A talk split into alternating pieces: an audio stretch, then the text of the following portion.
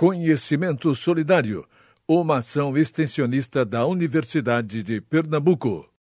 Oi, pessoal. Esse é mais um podcast do MIRCAS, o projeto de extensão Movimento Integrado pelo Resgate da Consciência Ambiental e em Saúde do Instituto de Ciências Biológicas da Universidade de Pernambuco, que é coordenado pela professora Sura Rocha. Meu nome é Laís Rodrigues e no podcast de hoje eu vim trazer indicações de série. Dessa forma, encerrando a série Entretenimento para a época de isolamento social decorrente da pandemia da Covid-19, desenvolvido pela nossa equipe.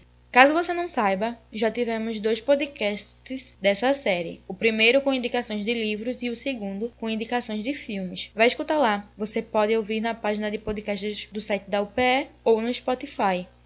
Todas as indicações de hoje são de séries que eu assisti todas as temporadas que estão disponíveis. Algumas delas já estão finalizadas e outras não. Então, sem muita enrolação, vamos às indicações. A primeira delas é Em Defesa de Jacob, do inglês Defending Jacob, minissérie de 2020 baseada no livro de 2012 de mesmo nome, escrito por William Landey. Defending Jacob conta a história do promotor de justiça Andy Barber, interpretado pelo ator Chris Evans, que recebe a difícil missão de solucionar o assassinato de um jovem de 14 anos. Para piorar, o caso ganha uma reviravolta inesperada quando Jacob, filho de Barber, é apontado como um dos principais suspeitos do crime.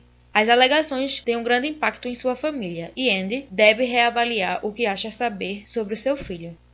A série criminal tem apenas oito episódios de cerca de 50 minutos cada e utiliza bastante o benefício da dúvida sobre os telespectadores. O foco da série é a forma como as acusações afetam a família com o passar dos episódios. Juntamente com os pais de Jacob, o telespectador oscila entre a certeza da inocência e da culpa do garoto. E, para quem já leu o livro, existem alguns pontos que são diferentes entre a série e o livro. A segunda indicação é Olá Papai, também conhecida como Baby Daddy. A série conta a vida de Ben, um jovem que até então tinha uma vida de solteiro normal, até que uma ex-ficante abandona um bebê em sua porta, deduzindo que seria sua filha. A partir disso, a vida de Ben muda completamente, e junto com seu irmão, Danny, seus melhores amigos, Tucker e Riley, que tem uma paixão secreta por ele, e sua mãe Bonnie, aprenderá a ser pai enquanto vive cotidianos engraçados. Iniciada em 2012 e finalizada em 2017, é composta por seis temporadas com episódios de cerca de 30 minutos. É uma série bem divertida e com personagens bem carismáticos. Os meus favoritos eram o Tucker e a Bonnie. As interações entre os dois eram hilárias. É a única sitcom que assisti por inteiro até hoje. A terceira indicação é a série Castle. Richard Castle é um bem-sucedido escritor de histórias de investigação que acabou de matar o protagonista de seus livros mas parece que um fã gostou demais de seus livros e começa a cometer assassinatos exatamente como aqueles que acontecem nos livros de Castle. Depois de ser interrogado pela polícia, Richard se junta à detetive Kate Beckett para solucionar esse caso. Os dois se tornam parceiros e começam a investigar outros crimes cometidos em Nova York, ao lado dos experientes detetives Javier Esposito e Kevin Ryan, e também do capitão Roy Montgomery. Eles trabalham também com o legista Lane Parrish. Além de desvendar assassinatos brutais, Richard também tem que cuidar de sua família, a mãe, Martha Rogers, uma diva da Broadway, e a filha Alexis.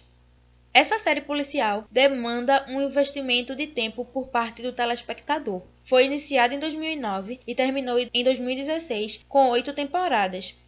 Cada episódio tem cerca de 40 minutos. É aquele típico tipo de série policial que investiga um caso a cada episódio e sempre tem um grande mistério que sonda os personagens. O Castle é um dos personagens mais carismáticos que eu já assisti. Eu adoro a série, mas sou suspeita a falar, já que tenho um carinho muito grande por ela, pois foi a primeira série que comecei a assistir na minha vida. A quarta indicação é a série Chernobyl. Chernobyl conta a história da explosão que aconteceu na usina nuclear que dá nome ao título. Em 1986, na Ucrânia, o acidente dizimou dezenas de pessoas e acabou por se tornar o maior desastre nuclear da história. Enquanto o mundo lamentava o ocorrido, a cientista Valery, a física Ulyana e o vice-presidente do Conselho de Ministros, Boris, tentam descobrir as causas do acidente. E, gente, me perdoe, eu não falei o sobrenome dos dos personagens, porque pra mim é impossível, eu não consigo falar. Bom, a minissérie de 2019 tem apenas 5 episódios com mais ou menos uma hora de duração cada. A única coisa que consigo pensar quando falo sobre essa série foi algo que me foi dito quando me indicaram a série, que é: você assiste a série e consegue sentir a radiação emanando dela. E olha, gente, é verdade. É uma série em que vale totalmente investir o seu tempo. A quinta indicação é Strong Woman do Bong Soon. Do Bong Soon é uma mulher que possui uma super força. Ela consegue esmagar objetos com as mãos nuas e apesar de Bong Soon desejar ser uma mulher delicada e elegante, do tipo pela qual os homens se apaixonam, não pode negar sua força sobre-humana. Sua habilidade especial faz com que ela consiga um trabalho como guarda-costas de Amyuk, o herdeiro de um conglomerado de empresas com tendências excêntricas e que atualmente dirige uma empresa de jogos. In Guk-do é um amigo de infância de Bun-sun. A mesma nutre uma paixão secreta por ele desde o colégio. Como ele reagirá quando o clima começar a esquentar entre Bun-sun e o seu chefe louco? Novamente, gente, não estou falando os nomes corretos coreano, aqui o máximo de nome que a gente consegue acertar é Kim Namjoon e Park Ji-min. Mas enfim. Essa indicação, para quem não conhece, é um dorama coreano. E doramas são dramas asiáticos, como se fosse uma novela. O termo vem do japonês, que aí seria como se fossem novelas japonesas. Mas, pelo menos aqui no ocidente, aqui no Brasil, quando as pessoas estão falando sobre doramas, elas estão falando sobre esse, essa espécie de série, de novela asiáticas. E nesse caso é uma coreana. Tem apenas uma temporada de 16 episódios, que tem um pouco mais de uma hora cada. Talvez você estranhe de primeira, já que são culturas bem diferentes, mas vale a pena. Tem doramas de todas as categorias, como qualquer outra série, de terror, de investigação, médica também. E eu acho que esse é, Strong Woman do Bung-soon é o meu favorito, porque ele é muito fofinho. A sexta indicação é O que houve com a secretária Kim. Lee Young-jun é vice-presidente da empresa de sua família, o grupo Yongmyang. Ele é tão narcisista que não presta atenção no que a secretária de sua confiança, Kim Mi-so, tenta dizer a ele a maior parte do tempo. Depois de nove anos cuidando da reputação de Young-jun, e massageando seu grande ego, Min-soo decide pedir demissão. Será que Yang-jong vai aceitar o fato de que Mi-soo não quer mais trabalhar para ele ou ele vai ficar com a ideia errada? Outro dorama para a lista, e tudo que eu falei sobre o outro também serve aqui. A única coisa que eu tenho para acrescentar é que o ator Park Soo-joon já é um ótimo motivo para você assistir. A indicação 7 é o desaparecimento de Madeleine McCann. A dor de um casal com a filha desaparecida é agravada pela agitação da mídia e por um investigador que acredita que os pais da garota estão envolvidos no crime. Uma investigação minuciosa sobre o caso mais famoso envolvendo uma criança desaparecida, a história de Madeleine McCann. No dia 3 de maio de 2007, a menina inglesa sumiu durante as férias com a família em Portugal e não se sabe o que aconteceu com ela há mais de uma década. Provavelmente você não sabe, mas eu gosto bastante de ler e assistir sobre true crime, crimes reais. E essa é uma das séries que eu assisti sobre o tema. E talvez você tenha ouvido a falar sobre esse caso há cerca de um mês, um mês e meio atrás, já que ele está novamente reaparecendo na mídia, pois a polícia acredita ter achado o criminoso responsável pelo sumiço da garota. Indicação número 8 uma Noite de Crime, do original em inglês The Purge. Uma vez por ano, as leis do governo norte-americano são suspensas por um período de 12 horas. Esse é o tempo suficiente para que tudo possa acontecer. Baseado na franquia de filmes de sucesso da Blumhouse Productions, The Purge, Uma Noite de Crime, gira em torno de um período de 12 horas, quando todos os crimes, incluindo assassinatos, são legais. Situado em uma América alterada Governada por um partido político totalitário, a série segue vários personagens aparentemente não relacionados que vivem em uma cidade pequena. À medida que o tempo passa, cada personagem é forçado a contar com o passado enquanto descobre até onde vão para sobreviver à noite. Como já citado na sinopse, a série é derivada da franquia de filmes Uma Noite de Crime. E também, em inglês, o nome da série é The Purge, que se traduz em português para o expurgo, o que significa basicamente expulsar, e no caso do filme e da série é expurgar a raiva e a violência.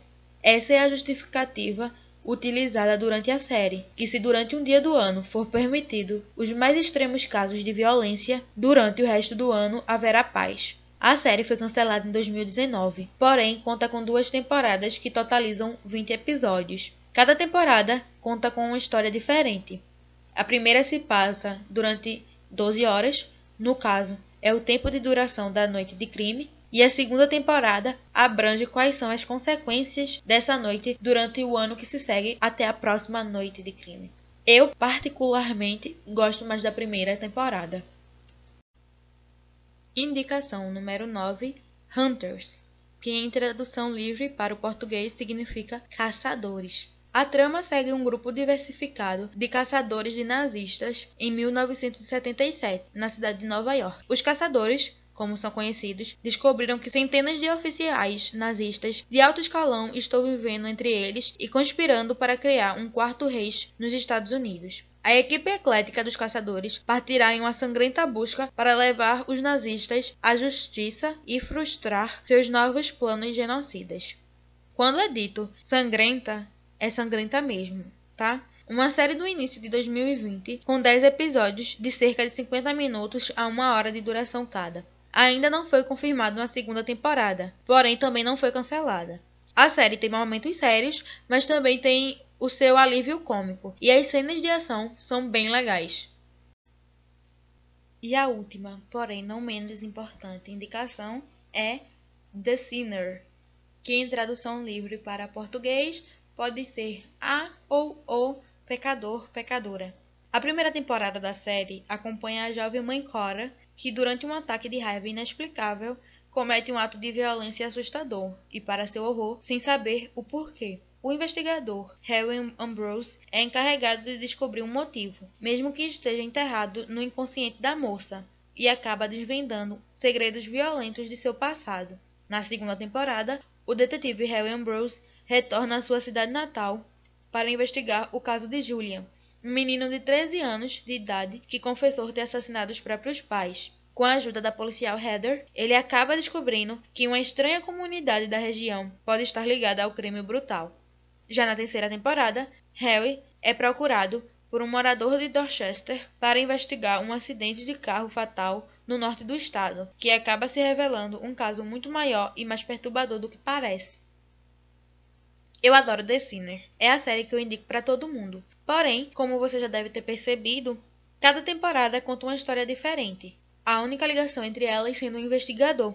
E por isso, você não precisa assistir uma para assistir outra. A minha favorita é a primeira temporada, e já vou deixando bem claro que nenhuma das outras chega sequer aos pés da primeira temporada.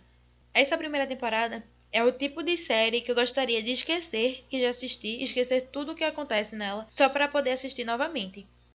Então foi isso, pessoal. Chegamos ao fim da última lista. Todas as sinopses foram retiradas do Adoro Cinema e da plataforma Banco de Séries. Assistam as séries. Elas demandam um pouco mais de tempo, mas eu garanto que vai valer a pena. Como eu venho dizendo, eu só indico coisa boa. Então pode assistir, são todas muito boas. Foi isso. Foi muito divertido fazer essa garimpada nas coisas que eu consumo para poder repassar para vocês. Fiquem ligados no perfil do Instagram do Mircas, o arroba mircas.upe, para ver o que a gente anda aprontando.